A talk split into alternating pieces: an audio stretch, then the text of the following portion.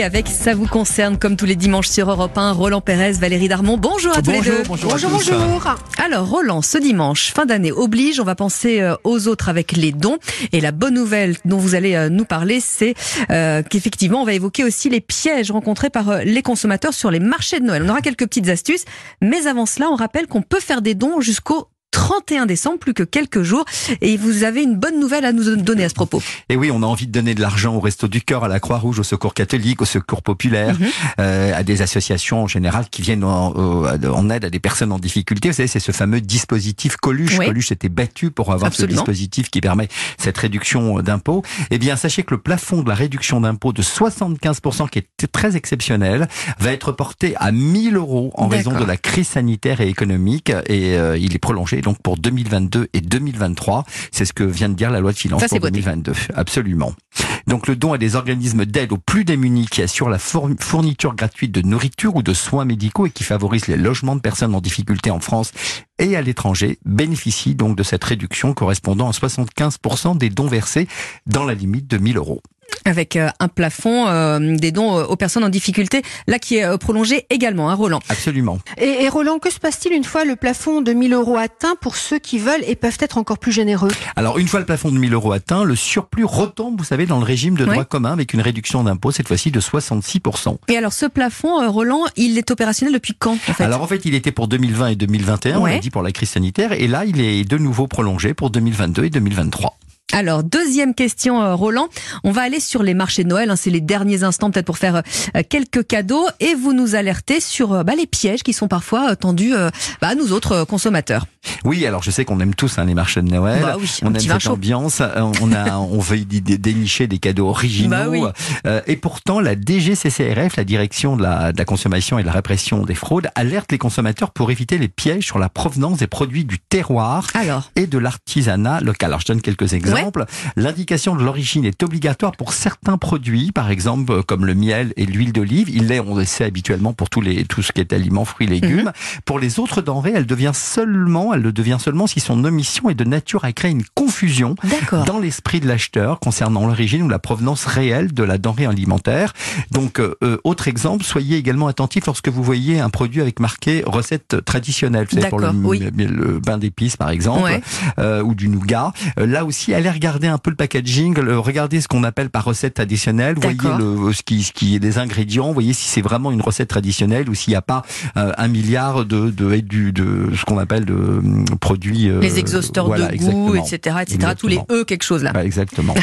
Et, Roland, les mentions Made in France, elles garantissent une fabrication complète du produit en France ou pas Alors en fait, elle est facultative euh, sur une marchandise non alimentaire. Ah. On sait que pour alimentaire, il faut qu'elle le soit, mais euh, elle n'est pas, n'est pas obligatoire. Donc, euh, si vous achetez des guirlandes, par exemple électriques ou des bougies sur un marché de Noël, mmh. et que cette mention est utilisée par un professionnel, un professionnel, il doit le faire dans le respect de la réglementation. C'est-à-dire, la réglementation dit que c'est la dernière fabrication substantielle ou transformation du produit substantiel faite, par exemple en France, mmh. qui permettra de dire que c'est made in France. parce qu'aujourd'hui, les produits sont quasiment tous mondiaux, ils viennent un peu de partout avec des, différents composants. Mais si c'est pas le cas, ils se heurtent à des, à des sanctions. Alors lesquelles justement? Alors c'est des sanctions qui sont pour tromperie, donc ça peut être 300 000 euros d'amende et euh, quand, même. deux ans de prison. Euh, donc il faut faire extrêmement attention. Et vous avez un, un, site qui s'appelle Signal Conso. Si vous avez un problème sur un stand de marché de Noël, par exemple, vous pouvez faire un, un signal sur Signal Conso. Et sachez que tout ce que vous achetez, vous ne bénéficiez pas du droit des rétractations parce que vous êtes eh sur un marché c'est un achat. C'est un peu différent. Merci beaucoup, euh, Roland. Alors Valérie, on parle pas d'arnaque avec vous, mais euh, de tarifs de prix euh, par ailleurs. on va parler de, l'alimentation pour les animaux. Alors vous et nous, on en a des, des chats. c'est vrai que quand on passe à la caisse, c'est plus tout à fait la même. Hein. Ah bah ça c'est sûr, les produits animaliers cher, ont, ouais, ont augmenté de 41%. Donc on n'a pas fini de voir l'augmentation. Hein. C'est impressionnant.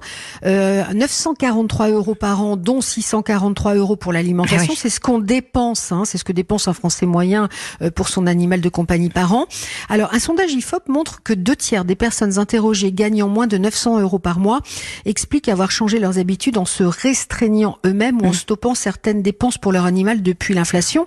Et pire encore, alors là, c'est pire, près de 20% auraient réduit les quantités de nourriture de leurs compagnons domestiques et 14% réfléchiraient carrément à s'en séparer. Oh hein, donc, c'est des chiffres qui font froid dans le dos euh, qui m'incitent à poser une question au médecin vétérinaire Thierry Bedossa.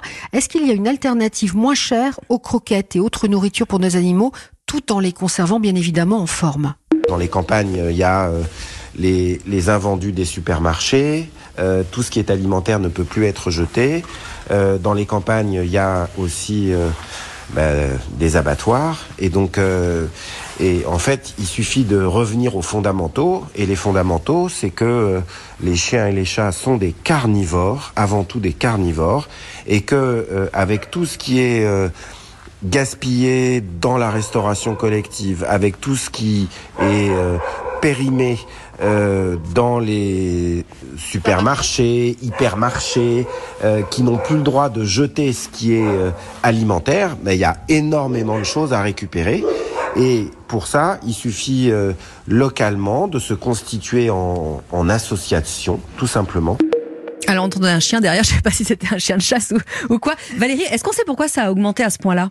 Bah oui, alors le marché de la pet food, il est très peu concurrentiel en fait. Hein. On a près de 80% euh, qui est concentré aux mains de deux géants. Alors le Suisse Nestlé avec Purina, Friskies, Fido, et l'américain Mars, hein, Whiskas, Royal Canin et Pedigree. Alors leurs marges, elles atteignent 20%. Alors cette hausse annoncée ah des prix, elle est justifiée euh, par le coût des matières premières, hein, euh, plus 42% pour la volaille à cause de la grippe aviaire, 200% en deux ans pour la graisse animale qui sert à enrober les croquettes et une nette augmentation évidemment des prix des céréales. Bien sûr.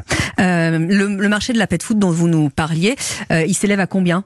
5,4 milliards d'euros en 2021 et il est en hausse de plus d'un milliard sur 5 ans. Ça marche bien et on comprend pour quelle raison. Et on regrette, nous, Parisiens, de ne pas habiter à la campagne pour dire à nos chats d'aller euh, chasser le surmulot. Ça nous ferait faire quelques économies. Mais comme la mienne, je ne sais pas si elle y arriverait. Incapables, on va les garder avec, euh, avec les croquettes. Merci Valérie, merci euh, Roland. Bon dimanche. Merci, bon dimanche. Les infos et Christophe Bordet arrivent.